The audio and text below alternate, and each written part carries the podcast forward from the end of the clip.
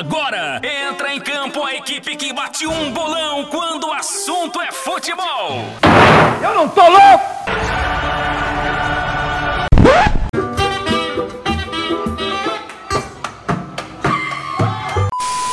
Aqui no Brasil, o Santos tentando fazer a mesma coisa que o Guardiola faz no Manchester City.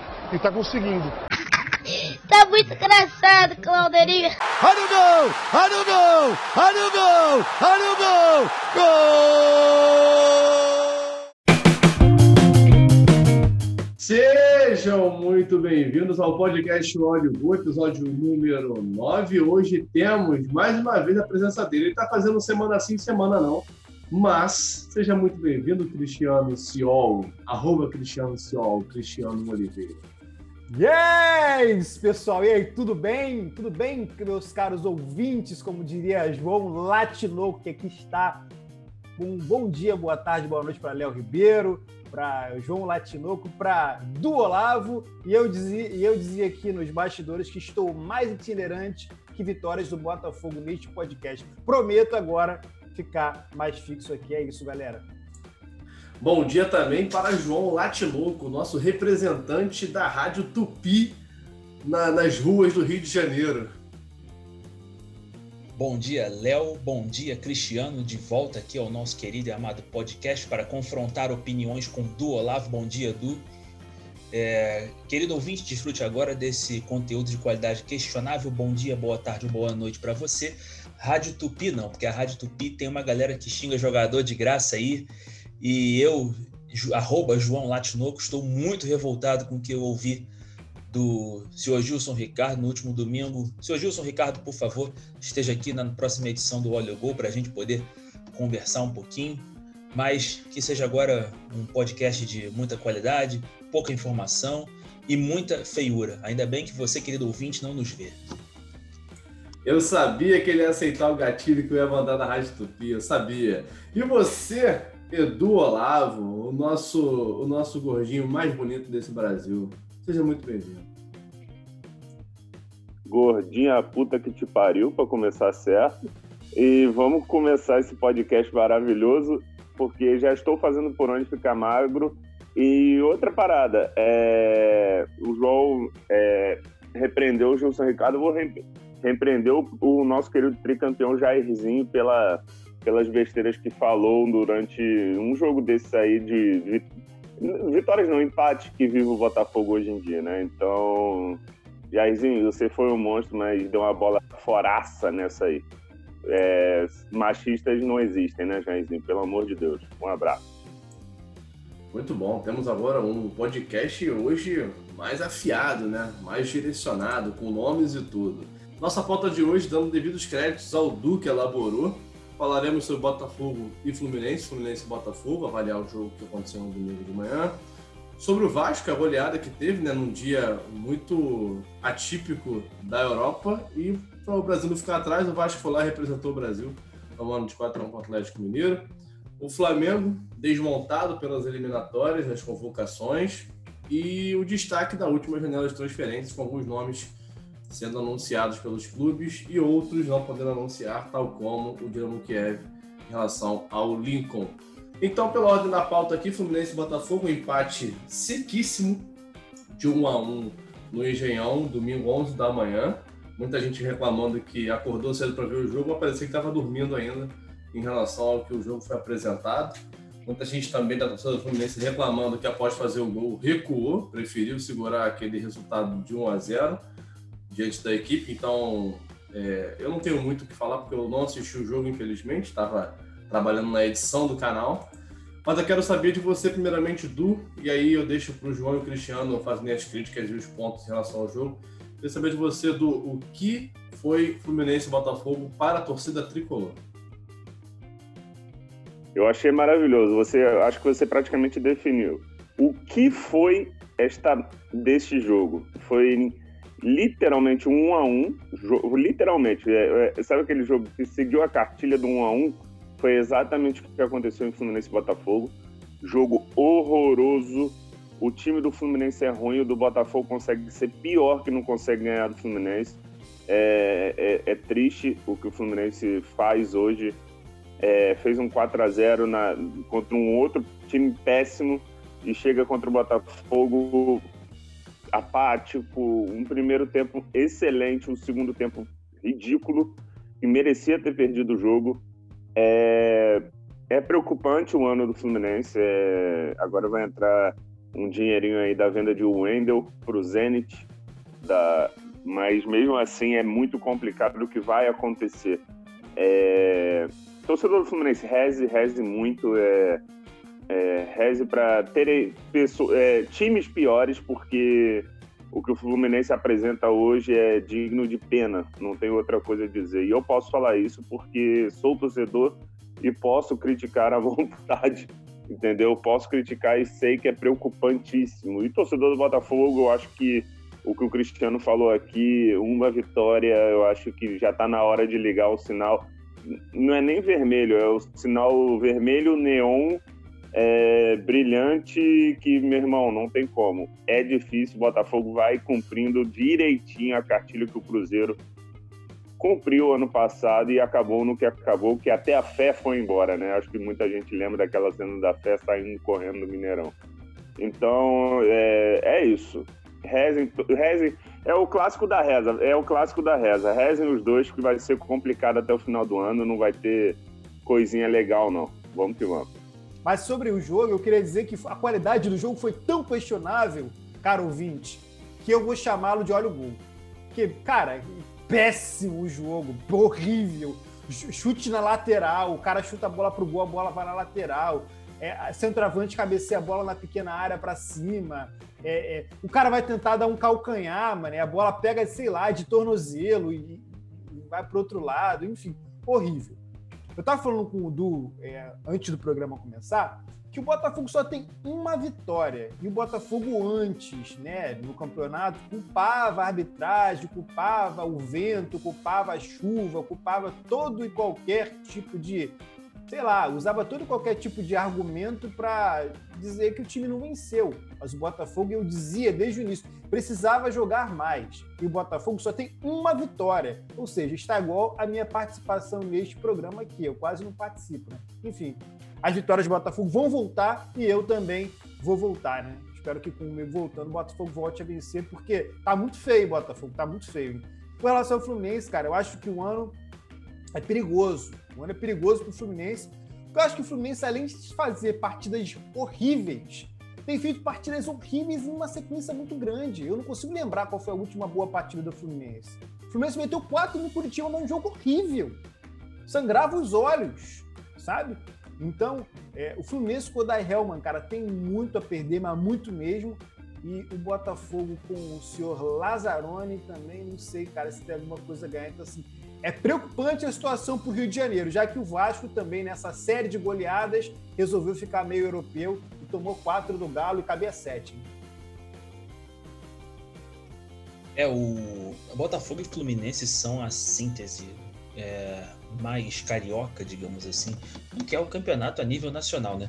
Aliás, o Fluminense envolvido em clássico, né, é uma sequência de atrapalhada. Tem um, um, um vídeo também do Fluminense e Vasco, é, que tem uma sequência de jogadas que o Felipe Bastos, eu não sei se vocês já viram esse vídeo na internet, que o Felipe Bastos ele faz uma sequência de erros assim, aí o Dodi vai devolve também, então assim, e tudo em um minuto, assim, uma coisa triste de ver, até triste, cara, a gente ri e tal, é são coisas que viram meme, a gente faz uma sátira disso, mas quando você vai fazer uma análise fria sobre o que é futebol, é muito complicado, cara. A gente vê o que o Rio tá passando. O Vasco, já que deve ser o nosso próximo assunto, eu acho que o Vasco, ele já. O torcedor vascaíno já esperava, mas quando for o Vasco, eu vou me aprofundar mais é, nessa questão da goleada sofrida em Belo Horizonte. Mas falando especificamente do clássico vovô, eu acho que vai ser isso aí. É, é o que os elencos podem oferecer. O Botafogo com uma alerta maior do que o Fluminense. É, não acredito que o Fluminense lute para é, contra o rebaixamento mas o Botafogo, sinceramente, está meio complicado. O Autuori já experimentava muito o time, não tinha encontrado ainda alguma solução. Agora o Lazzaroni com novas peças também no ataque, colocando o Juan. É, o Babi, que é a grata surpresa desse time e que, se o Botafogo não conseguir segurar na janela de outubro, sinceramente, não sei o que pode acontecer. O Botafogo ele perde jogadores até para o mercado nacional, inclusive. Então, de repente, se você algum time grande aí do Brasil, do rol dos 12, é, fora os outros 11, né? Tirando o Botafogo, logicamente. É, se quiser fazer uma investida, imagina que tem jogo com o Matheus Babi. Então, o Botafogo tem que ficar muito atento a isso. É um ano, sim, de luta contra o rebaixamento para o torcedor botafoguense. Não entre torcedor nesse complexo que o Cristiano falou, que tudo é contra. Ah, a calçada, a raiz na rua é, cresceu, é, prejudicou a calçada e eu, botafoguense, tropecei. A culpa é da natureza. Então, assim, é, vamos com calma, vamos olhar um pouquinho para o próprio umbigo e ver que realmente as coisas no Botafogo não estão legais. Até a SA colocar em prática o seu modelo de trabalho vai demorar, é normal, ainda mais falando que o campo hoje do Botafogo não entrega muito em termos de expectativa otimista. E falando do Fluminense, é o que o Odair pode oferecer, a gente fala já algumas edições do podcast, mas eu vejo o Fluminense um pouco mais tranquilo, porque o Fluminense já não tem mais nenhuma outra competição paralela ao Campeonato Brasileiro. Dá para concentrar todas as energias econômicas, físicas, para que o Fluminense tenha um, um, papel minimamente representável no Campeonato Brasileiro. Não acredito em almejar posições acima, mas também não vai sofrer por rebaixamento justamente por não precisar conciliar com mais nada. Perfeito, perfeito. Acho que foi bem claro aí as opiniões de todos. E a gente passa então para o nosso segundo, nosso segundo jogo, que foi o Vasco Atlético Mineiro, lá em Minas, domingo, último jogo, que aliás, deixa eu deixar uma crítica aqui, que esse horário de 8 e meia da noite no domingo é um esculacho para assistir jogo. É, é, sem sacanagem. Eu, pelo menos, acho um absurdo esse horário de 8 e meia. Mas, enfim. Fim do ramonismo, o Atlético Mineiro de São Paulo realmente sobra no Campeonato Brasileiro. E antes de passar para vocês, eu no início do ano, com as contratações do Atlético Mineiro, não vou dizer que cravei, mas dei uma sutil opinião, uma sugestão de que o Atlético Mineiro fosse realmente o campeão brasileiro deste ano tá? E hoje eu posso fortalecer isso porque só tem essa competição. Como eu estava assistindo o vídeo do Reclaus ontem, o Atlético vai oscilar, e realmente eu concordo, vai oscilar, mas eu acho que nem tanto. E é bem capaz também de, quando ele oscilar, ele ter aí uma gordura talvez de, não sei, três rodadas à frente de vitórias, né? Nove pontos à frente em relação ao segundo colocado, e aí esse declínio que ele pode ter não pode sofrer tanto impacto. É, tem um elenco muito forte, um elenco vasto, um técnico que sabe e conhece o futebol brasileiro, já está aqui já tem um tempinho. Mas eu acho que o, o, São Paulo hoje sobra no campeonato. Os principais concorrentes ao título, Inter, o Flamengo, que estão ali, o Palmeiras também, principalmente o Palmeiras, não vem apresentando um futebol convincente. O Flamengo está começando a convencer agora, se ajeitando, é, colocando os pingos nos is. E o qual o time? Ah, o Internacional, ele tá oscilando demais, tá oscilando demais. Vitória, vitória, vitória, derrota, derrota, empate, derrota, vitória. Então, o Campeonato Brasileiro é recheado de regularidade. Para isso, a gente precisa ter um time regular para que ele seja campeão. E o Atlético Mineiro, nesse momento, é o time regular, com intensidade, buscando os gols, relembrando muito o time do meu Flamengo de 2019. E eu queria saber de vocês sobre. E sobre o fim do Ramonismo, cara. Eu acho que uma hora ia chegar ia começar a apresentar uma sequência de problemas que o Vasco já tem, que no começo não enfrentou, graças a Deus, né? O Vasco pode apresentar uma boa fase no começo do campeonato, mas são 38 rodadas. E a gente tem né, as deficiências sendo apresentadas nesse momento. Fiquem à vontade. Quem quiser começar falando, pode começar falando. Concorda ou não concorda comigo, é com vocês. Aqui ninguém é obrigado a concordar com ninguém. Esse é o ponto do podcast. Nossa, que democrático ele. Que discurso, pelo amor Pena de Deus. que eu te conheço, seu Leonardo Ribeiro. Pena que eu te conheço. Democracia no discurso é, e na prática ele vai cercear né, a liberdade de opinião de quem discorda dele, né? Mas enfim, tô brincando. Mas o, mas o Vasco, o ramonismo era baseado, né? A gente fala brincando, ramonismo, mas era baseado mais na vontade, né? Não era nada na técnica, não era nada na, numa tática, talvez era estratégia mesmo, baseado em vontade e motivação, que o Ramon, apesar dos problemas administrativos que o Vasco vive, conseguia contagiar o vestiário, mas uma hora precisa de bola e falta o Vasco. o torcedor vascaíno que nos ouve, ele vai concordar comigo, imagino eu. Ele sabia, o vascaíno, claro, que acompanha futebol de um jeito frio, né? Ele sabia que esse momento ia chegar, que a oscilação ia acabar fazendo o Vasco perder resultados, né? É, perder desempenho. E isso não reflete no campo, não adianta, reflete no resultado final. É, o Atlético Mineiro ele precisou de quatro lances para matar o jogo, né? então em 27 minutos nós tivemos todos os gols do jogo. Então foram mais 63 de bola, né? Tempo seco, né? 90 minutos, sem nenhum gol. Mas com o Atlético, como o Cristiano falou, é, e nos bastidores aqui, buscando mais, podendo chegar a, a mais gols.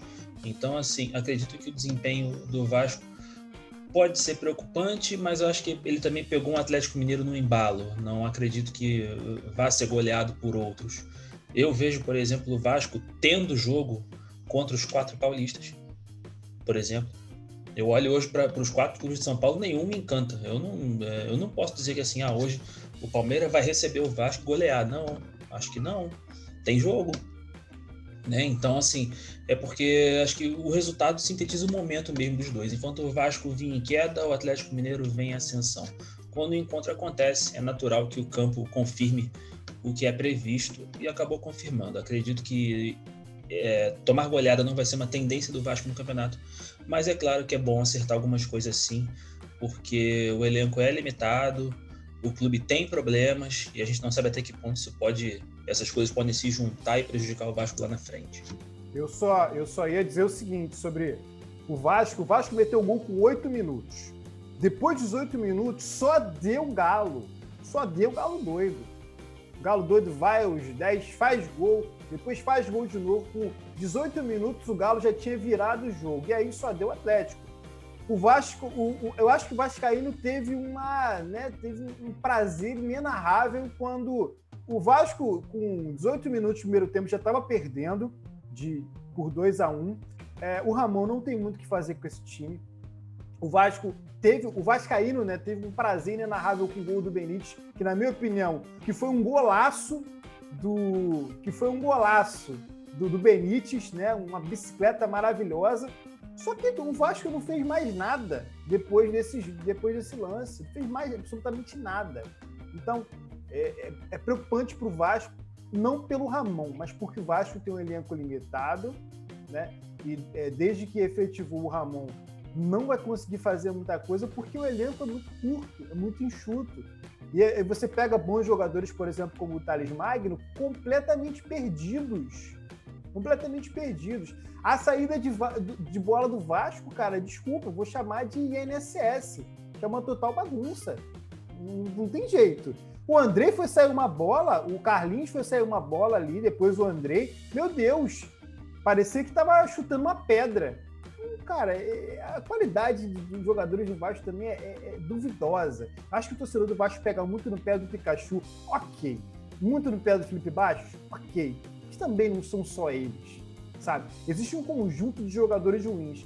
E o Vasco, paz meus senhores, joga mal, mas joga na média do futebol brasileiro.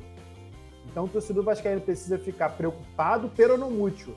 Porque se ele for olhar a média do futebol brasileiro, cara, a média é essa mesmo não vai rebaixar, mas vai fazer muita raiva no torcedor Cosmaltino. Eu tenho certeza que Gustavo Martins pediu o telefone do pai nesse jogo. Sem contar que a parte lá do Andrei também, né, cara, na expulsão dele, você faz a leitura labial, ele manda o hábito olhando no VAR. Vai olhando no VAR, vai olhando no VAR. Acho que se não vai, é vermelho direto, não tem nem segundo amarelo. É vermelho direto. É tipo assim, né, cara? Você faz uma bobagem, você diz, vai lá olhar a merda que eu fiz lá no VAR, vai lá olhar a merda que eu fiz. Pô, brincadeira. Por falar, vamos falar rapidinho desse jogo horroroso onde o Vasco mereceu. Foi. Eu, eu, não lembro se o Cristiano falou isso em off ou se falou agora, porque eu já estou com a memória, porque essa cena de Leonardo Ribeiro me deixou meio, meio tonto agora, não tem como. É, mas o Cristiano falou que foi quatro e merecia sete. Né? É aquele é, quatro, acaba o primeiro, quatro acaba o primeiro tempo e viraria oito, né? Acabasse o jogo, porque o Vasco é plenamente dominado. Não vejo, não vejo a so... O Léo falou, comparou com a soberania do, do Flamengo ano passado. Acho que O, o, o Atlético ainda precisa entrar mais ligado, não é toa que toma aquele gol de placa do Menite, né? Que eu achei um golaço, achei um gol absurdo. Mas depois foi, fez por onde, segurou o jogo ali para ele e, definiu o jogo no primeiro tempo, né? Não tem. E se quisesse ter apertado no segundo tempo, teria feito mais, exatamente. O time é bom, o time é. O time acabou de comprar o Natan agora, comprou o Keno. Acho, acho que a gente também estava discutindo esse off. Acho que é o time que menos vai perder agora nessa janela agora de transferências que tá para abrir aqui no Brasil. É, vai ser complicado e vamos ver o destino desse campeonato como é que vai ser. Acho que os times lá de cima não perdem tanto, mas os de baixo vão perder, vão perder bastante. E é isso, é isso. O time do Vasco é horroroso, o time do Vasco é muito ruim. É... Torcedor vascaíno, para mim, rezem, mas tem gente pior. A sorte é que temos Goiás, a sorte que temos aí Botafogo, temos Red Bull Bragantino, que também tem uma grande chance de cair, que é um time burocrático, não joga pelo resultado, apesar de ter contratado bem jogadores novos, jogadores que têm futuro nesse campeonato. Não vê, ó, pasmem, senhores, não vejo o esporte como um grande candidato, não pelo que o Jair Ventura vem fazendo nesse time do esporte. Ô, Du, Enfim, é... deixa eu só te interromper assim, que eu vou criar agora um debate aqui meio, meio aleatório, só pra gente, Já? A gente fechar essa parte. É, eu defendo Ué, muito que o Bragantino. Droga, filho. eu defendo muito que o Bragantino não vai cair desde o início do campeonato. É, o esporte, para mim, era um fortíssimo candidato para descer, mas parece que o Jair Ventura acertou o time dele. Tá? Eu não vou dizer que vai brigar pelas cabeças, uma sul-americana, mas ali naquela zona morta da, da do brasileiro, dá para se manter até o ano que vem. Tá? Isso eu coloco o Bragantino ali, não coloco o esporte, porque é um trabalho recente do, do Jair, e, como eu falei, o campeonato de regularidade. Eu acho muito interessante isso não agora, mas é, também nos programas esportivos, a gente está comentando na 14 rodada que quem pode cair quem pode ser campeão. Entendeu? E o campeonato tem 38 rodadas. Eu acho isso muito, muito não aleatório, mas divertido, porque daqui a 10 rodadas tudo pode mudar. A gente pode falar que de repente, sei lá, um São Paulo está na zona de rebaixamento e pode cair. E aí o Flamengo assumiu a liderança, o Fluminense assumiu a liderança, o Botafogo tá, tá, tá deslanchando com 10 vitórias. O Campeonato Brasileiro é muito, muito, muito bom por isso. E eu discordo com você, eu acho que o Bragantino não é um time para cair. O esporte vem se demonstrando agora com o Jair Ventura um time que não é também para cair, mas que não almeja nada além daquilo que, que o, o elenco dele é, apresenta dentro de campo. E mais uma vez tem que trazer à tona que o nosso Campeonato Brasileiro mais do que nunca está nivelado por, pelo, pelo, pelo subterra, né? Não tem nem mais terra ali pelo, pelo chão. Está nivelado lá pelo núcleo da terra já, porque está muito baixo o nível. E a regularidade quem conquista é o, é o, Atlético Mineiro, cara. É o único que eu posso ter uma certeza de alguma coisa, pelo menos até o presente momento. O, os demais não tem, não dá para ter certeza. Isso eu digo pelo bolão. Se você for ver o bolão que você, que você pode participar de qualquer um, se você olhar os resultados dos times na rodada do, do, do domingo retrasado, não do passado, você vem comparando até o próximo jogo, você vai ver que não tem como você apostar numa constância aí. A única coisa que é certa é o gol do Pedro e do Thiago Galhardo. Fora isso, não tem mais uma coisa certa no futebol brasileiro hoje, no nosso campeonato, no Covidão 2019, 2020, 2021. Essa é a minha opinião. Desculpa te interromper, mas eu queria discordar de você ao vivo. Eu sei, eu sei que vocês estão. Você ouvinte não está vendo, mas eu estou apontando para a janela. Ela será a definidora deste campeonato. É exatamente isso. Por quê? Temos jogadores de time de baixo para sair, jogadores é, que provavelmente não ficarão. É, hoje, hoje, Fluminense, Botafogo, Red Bull, Vasco provavelmente perderão alguns jogadores essenciais, como o Martim Benítez já tem proposta de Arábia, Fluminense, o Dodi já tem proposta de Arábia, é, o Marcos Paulo pode sair, o Pedro Raul pode sair do Botafogo, enfim, tem tanta gente para sair, tanta gente essencial num time, nesses times de baixo, que ela será a grande definidora. Por isso que eu acho que é, e, e, foi o que o João também falou, tem uma galera cumprindo legal a cartilha, né? A cartilha de, de, de ir mal desde o início do campeonato e só se houver um milagre, mas o problema é que o dinheiro não ajuda. Então, eu, eu, eu acho que já dá para cravar alguns rebaixados, como Curitiba, Goiás, uma galera aí. Dá para cravar alguns já, de agora.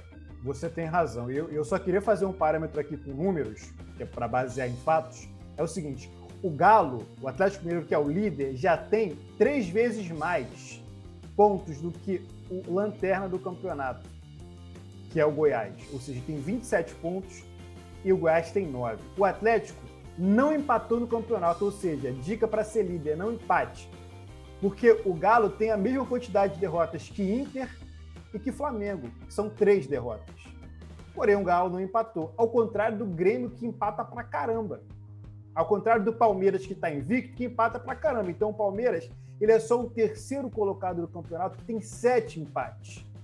Ou seja, o Galo tem três derrotas e tem aí é, 13 rodadas, dá uma, dá uma quantidade de, de derrotas muito pequena, muito pequena para o Galo a cada, a cada derrota. Então, assim, é, muito, é muito pouco, cara, para os times que tem. Dá aí mais ou menos aí 4,5 jogos. Então, a cada 4,5 jogos, o, o, o Galo perde, vamos supor. Então, assim, essa regularidade do Galo é maravilhosa. Só que a gente ainda tem é, dois terços do campeonato para jogar. Então, é uma análise baseada nesse primeiro terço do campeonato. Só que eu acho que a tendência ao Galo, que ainda não é um time formado, se manter, e os times que estão ruins se, man se manterem também, né? Na, na, na espiral é, negativa. Então, quem menos perder, é, eu vi que tem um minuto. Quem menos perder é, é, nesse, nessa janela vai ser bom. E quem menos perder dentro do campo também vai ser bom. Só que os times têm que parar de jogar esse futebol medíocre, né? Ou vai ou racha. Então é o momento de pensar e de acender, não como o Du falou, eu acho que nem a luz vermelha. É o letreiro de um hotel da Washington Luiz para poder dizer que está uma coisa horrorosa. Enfim. Bom, dito isso, nesse debate emblemático, vamos passar então para o outro carioca, Flamengo, que na rodada venceu o Atlético Paranaense com sobra apenas no segundo tempo, deixando aqui claramente que o primeiro tempo foi muito fraco e abaixo do nosso time. Isso eu digo nosso time para você que é flamenguista, para o Cristiano e para o João e também para o Duque, eu sei que lá no fundo do coração dele ele é flamenguista. Se vocês soubessem, vocês ficariam enojados, só isso que eu tenho a dizer. Então, para vocês, qual o Flamengo ideal de hoje? O Everton Ribeiro, segundo o Duque fez a pauta, não fui eu, já tiro aqui, né? Ponto Pilato, lavo minhas mãos. O Everton Ribeiro pode ser banco hoje. E eu quero saber também das pratas da casa, em que o Flamengo não precisa buscar fora, porque ele tem dentro de casa peças que podem ser titulares imediatos e também reservas imediatos de alguns medalhões que a gente sabe que hoje são imprescindíveis para o time do Flamengo. Deixa eu começar, porque eu não tenho tanta procedência quanto este podcast altamente clubista. Vamos lá. É, é, o seguinte, a, a, questão do Everton Ribeiro foi, para mim, achei bizarro ele entrar no segundo tempo, até porque ele mudou o jogo, né? Eu acho que a gente, a gente pode pegar o Everton Ribeiro como o parâmetro da mudança de, de postura do Flamengo para a segunda etapa. Achei o time do Flamengo exatamente o que o Léo falou. O primeiro tempo foi bem ruim, foi um primeiro tempo que tomou pressão no time quase reserva do Atlético Paranaense, que foi inacreditável. O time é um time que eu acho que só tinha um Santos de titular, se eu não me engano. Acho que era isso. E o Kaiser entrando agora. Era uma coisa. Quase toma um gol numa falha clamorosa ali que, que o nosso querido Jaime Alvarado consegue explodir na trave do, do, do, do Hugo Souza, que vem agarrando muito, né? O Hugo Souza, até passo depois a pergunta a vocês: o Hugo Souza vira agora o segundo goleiro do Flamengo ou ainda tem que ou tem que ou tem que comer muito arroz com feijão ainda? Eu faço essa pergunta a vocês daqui a pouco. E cara, o que a gente tava falando aqui, é, o Flamengo hoje deu, dá uma desmontada aí, são três rodadas, se eu não me engano, né? Mas eu acho que tem força suficiente para se manter tranquilo. Não sei se pega a rodada de Copa do Brasil ou de Libertadores, vocês me digam aí, senhores. Mas gosto do prognóstico do time do Flamengo e, e o que eu tava falando, o, o Pedro hoje é um grande diferencial, né, cara? Hoje, se, se voltarem o Gabigol é porque pagou 23 milhões pelo Gabigol, porque Hoje não tem como o Pedro ser banco do Gabigol. Acho que é basicamente isso. Acho que a discussão que a gente tinha e que a gente pode passar para você hoje, o Pedro não pode ser banco, o Everton Ribeiro não pode ser banco. Hoje a Rascaeta e Everton Ribeiro podem jogar juntos sim, entendeu? Não vamos voltar à época do Abel, que o Rascaeta era banco no Flamengo, que era uma coisa absurda. Então é isso. Gosto do time do Flamengo e acho que o segundo tempo do, do, do time do Flamengo é altamente animador. Altamente animador, porque eu achei um time organizadíssimo e, e é um time que vai dar trabalho novamente nesse 2020. É o, o problema, eu acho que principal que talvez o Domenech tenha daqui para frente é essa questão Pedro e Gabriel, porque o, o Gabriel ele tem histórico, tempo de casa, claro, para jogar. Porém, nos momentos em que ele está ausente, é, por necessidade, porque foi contus é, uma contusão na coxa há cerca de duas, três semanas atrás, e agora vem o problema do tornozelo, o Pedro está entrando e correspondendo. Então, é, é, o tipo da coisa que, assim, você tem que dar é, moral ao cara por meritocracia, pelo Pedro, né, pelo desempenho que ele vem apresentando. Ele tem quatro gols nos últimos quatro jogos, é um número excelente. E o camisa 9 é para isso aí mesmo. Ele veste a 21, mas por uma numeração, mas o camisa 9, o da posição ali, o atacante, centroavante, ele é isso aí. Então o Pedro ele tem números que justificam uma titularidade. Ninguém está criando nada assim, ah, mas é, vai ter que barrar o, o, Gabriel. Não, é questão de barrar o Gabriel. Às vezes você pode encontrar, dependendo do adversário, uma alternativa para que os dois joguem juntos. Isso não quer dizer barrar um ou outro, mas é claro que o Pedro vem merecendo é, a oportunidade. Vem fazendo jus e correspondendo à expectativa depositada nele, só que assim, ele é emprestado, vamos ver o que o Flamengo vai, vai fazer daqui para frente. Mas falando especificamente do jogo, eu acho que o Atlético Paranaense, eu vi um Flamengo preguiçoso no primeiro tempo, e aí foi o que o Du falou, o Everton Ribeiro entrou com mais vontade de mudar a, a coisa a favor do Flamengo, mudou, e aí o Flamengo conseguiu é, conseguiu fazer o resultado. O Léo falou antes, o Flamengo tende a um, um, uma cara, digamos assim, né? Tá formando ainda uma identidade. E é claro que com jogadores do, da capacidade técnica que o Flamengo tem, essa formação de identidade é algo que vem muito mais rápido do que comparando a comparando outros clubes. O que eu acho que vai prejudicar o Flamengo é sim a sequência, querendo ou não, você tem dois, três torneios em disputa atualmente é, ontem eu via, dando os devidos créditos, Seleção Sport TV, e o PVC ele citou aqui Flamengo, Internacional e Palmeiras, que o Léo trouxe aqui, e para todos nós, acho que são os três principais concorrentes do Atlético Mineiro no Brasileirão nesse momento. É, caso é, cheguem à final, né? Se for as finais, né, entre todos eles, ou entre todos eles, ou com outros clubes, enfim. Mas quem chegar à final da Libertadores e à final da Copa do Brasil poderá fazer 16 jogos a mais do que o Atlético Mineiro. É um turno de Campeonato Brasileiro quase. Então, assim, é difícil de conciliar, querendo ou não, né? Se, se você somar todas as eliminatórias da Copa do Brasil e todas da Libertadores, são 16 jogos. Então é muita coisa é, a favor do Atlético Mineiro. Por isso eu acredito que o Flamengo venha a oscilar um pouco. A gente tem aí, pode ter de novo uma reinfecção pelo Covid, e problemas também com contusão, suspensão, que são coisas já corriqueiras que acontecem normalmente. Então eu vejo o Flamengo com, com dificuldade nessa questão aí. Mas acredito que vai. Acredito que o Flamengo vai evoluir ainda, ainda tem espaço para isso. O Domenech ainda não achou o time, está achando. E, como eu falei, com a capacidade técnica do Flamengo, tudo fica muito mais fácil. É, falando um pouco desse, desse jogo, eu concordo com vocês. É a primeira vez que eu concordo do Olavo nesse podcast. Vocês sabiam? Então, eu, o primeiro tempo foi preguiçosíssimo. Só um minuto, só um minuto. Então deixa eu 6, 6 de outubro de 2020, 10h55 da manhã. Exatamente, obrigado. É um Era dia de sol, podia estar chovendo. É um dia de sol. Não que não chovendo. possa mudar agora, hein? É, é, eu acho que vai chover e trovejar, mas enfim. É, eu queria dizer que o primeiro tempo foi preguiçosíssimo digno de um time escalado pelo Lincoln e jogando com humor e vontade do Lincoln, porque o time do Flamengo foi preguiçosíssimo no primeiro tempo.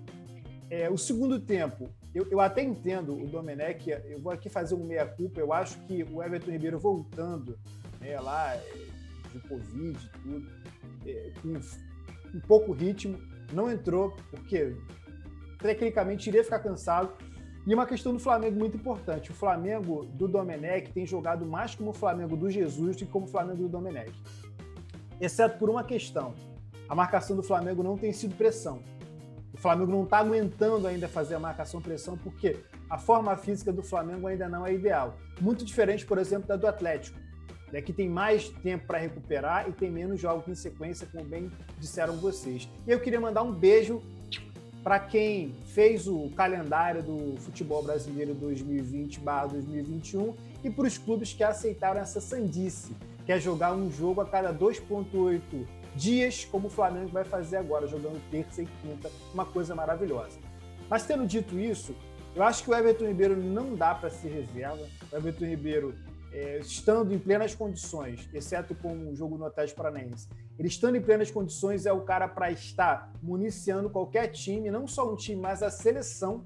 Que eu acho que se o Everton Ribeiro jogar da forma que ele joga no Flamengo, jogar na seleção, não tem para ninguém. Eu acho que não existe um jogador tão versátil no Brasil que possa correr tão bem com a bola e fazer jogadas tão plásticas e ainda atacar, chutar, fazer gols e municiar atacante ou até meias, como o Everton Ribeiro faz. É um jogador muito diferente. Se você pegar um recorte não só no Flamengo, mas nos últimos 10 anos, o Everton Ribeiro foi fácil, o melhor no Brasil em pelo menos 3 dos 10 anos. Fora isso cortando o período que ele ficou na Arábia. Foram mais ou menos uns 2, 3 anos. Então o Everton Ribeiro é um cara indispensável ao futebol brasileiro. É muito bonito ver o Everton Ribeiro jogar. Muito bom ver o Everton Ribeiro jogar. Joga muito bonito.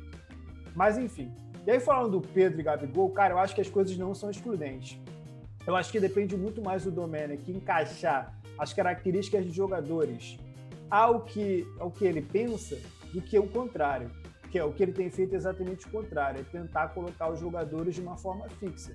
É verdade que o Gabigol ele é um segundo atacante, eu sempre disse isso, sempre defendi essa tese. O é um centroavante que sai muito bem da área. O Gabigol é um segundo atacante que consegue eh, rodopiar a área, sair da área, não guardar a posição, ficar na direita, ficar na esquerda. E acho que o Domenech só precisa decidir ali quando joga Everton Ribeiro, é, quando joga é, Isla, que vai muito ao fundo, e principalmente o Gabigol, cara, qual é a função de cada um naquele momento ofensivo, naquele último texto do campo. Dito isso, eu acho que o time do Atlético, embora seja reserva, tem mais conjunto que o time do Flamengo, muito mudado, com muitas trocas. Pode parecer que a molecada já é titular, mas eu não acho que seja momento de colocar essa molecada titular. Eu acho sim que o Hugo, que o Neneca, né? O Hugo Souza deva ser é, o reserva imediato do Diego Alves. Acho ele muito melhor desde a base do que o Gabriel e muito melhor do que o César, mais seguro. Me lembrou um outro goleiro aí que só fez merda na vida, mas se Deus quiser, ele vai ser um bom goleiro, vai ter cabeça e vai ser bem orientado pela família e vai ser um goleiraço. Esse moleque vai ser craque. Só precisa aprender a jogar com os pés, mas acho que isso aí é bem mais fácil, porque técnica é com certeza vontade ele tem. É isso. O, o Hugo, assim como outro, outras opções, outros jogadores, é, vão virar opções para o elenco principal, com certeza. A gente falou do Hugo aí, é, mas a gente cita também o Ramon, lateral esquerdo. É, o Flamengo hoje a renovação com é, hoje, hoje, querido ouvinte, terça-feira, mas você ouve quarta-feira, dia 7 de outubro. É, ele renovou com o Flamengo até 2025, sinal de que o Flamengo tem uma expectativa de ficar com ele. Se não ficar com ele, pelo menos ganhar dinheiro com ele numa possível venda, né? Quebra de contrato, pagamento de multa rescisória. E a gente tem que olhar hoje o Felipe Luiz, ele é um jogador que está mais para fim de carreira do que permanência, então é, o Flamengo está planejando o futuro pela lateral esquerda ao renovar com o Ramon por tanto tempo assim. E além do Ramon, acredito que o Natan na zaga também, aproveitando que tanto o Léo Pereira como o Gustavo Henrique vêm com um desempenho muito questionáveis é, desde o início do ano. O, o Natan pode acabar ganhando um espaço aí sim. É, eu acho que merece um pouquinho de atenção. E o, e o Guilherme Bala, talvez, porque o Michael, quando entra, é aquela coisa do, do peladeiro, digamos assim. O Vitinho tem esse problema da má vontade. O Guilherme Bala é muito precipitado, mas é, de repente acho que pode ser um pouquinho Guilherme mais Bala observado. pode ser lapidado, né? Agora o Michael, pelo amor de Deus, vai vender a gente. É, um pouco mais, leve, um pouco mais é observado. Eu não estou falando que ele tem que ter minutagem, assim, longa em campo. Ah, Vamos supor, Bruno Henrique tá machucado, substitui, substituição, Guilherme Bala. Não, não é isso. Mas é um pouquinho mais de minutos, sim. Talvez num jogo mais fácil. Ah, o Flamengo tá ganhando de 3 a 0 40 do segundo tempo. Bota ele, entendeu? Em vez de botar o Vitinho ou botar o Bruno Henrique, o Michael, bota ele, entendeu? Mas é, ele precisa, acho que são os três jogadores aí, os quatro, né? O Hugo, o Ramon, o Natan e o Guilherme é, podem ter um pouquinho mais de minutagem, quem sabe, aí do Flamengo. E para felicidade daí da, da do, de quem está na bronca com o Léo Pereira e Gustavo Henrique, parece que Jorge Jesus está manobrando para trazer um dos dois a jogar o Benfica, né? É, é notícia notícia para agora, para abertura de janela. O, o Jorge Jesus reclama que precisa de um zagueiro e, está entre um e outro para trazer. Eu acho que a torcida do Flamengo solta fogos nesse momento, né? É, a verdade é que o, o, o Jesus já tinha pedido o Léo Pereira desde o ano passado, né? É o, o zagueiro que Jesus pediu. Agora eu queria levantar três polêmicas aqui. Uma, o Flamengo com o Ramon é o verdadeiro ramonismo? Dois, depois do seu merda, o Vitinho vai melhorar? Era disso que ele precisava se chamar de seu merda na rádio? Três, o Michael vai jogar que pelada nesse final de semana? Depois dessas polêmicas, me retiro. Eu quero agradecer a você que nos ouviu até o presente momento. Se você quiser participar do nosso podcast ou sugerir algum tema, podcastadogol.gmail.com Instagram, Ribeiro Underline Léo, com dois S. Cristiano Ciol, João Latinuco e do Olavo. Ambos, todos no Instagram, pode conferir que vai ter, vai ter foto desta minha nova aparência com o cabelo sendo pintado nessa gravação. É isso. Obrigado a todo mundo que nos ouviu. Tamo junto. Léo agora fazendo cosplay para você, ouvinte, né? Nossa geração aqui, todos os trintões que curtíamos muito Cavaleiro do Zodíaco. É. Né? Agora, agora tá mais branco, mas o Léo tá fazendo cosplay de Saori. Cos, tá branco não aqui, ó. Tá branco não, ó. Tá roxinho aqui ainda. Mirou então tá roxo, então é, Saori, é, então é Saori mesmo. Mi, mirou é Saori pra caralho. Mirou no Wiki de Fênix, acertou na Saori. Esse é o Léo Ribeiro. Valeu, gente. Valeu, um abraço. Eu não quero mais, eu não tenho condições. Vamos falar de nível técnico? Mas o Real Madrid pra jogar a Série B aqui. Eu, que, eu, eu, eu afirmo com vocês que ele não ganha. E aí, vocês têm que pagar pau pra mim mesmo. Paga muito!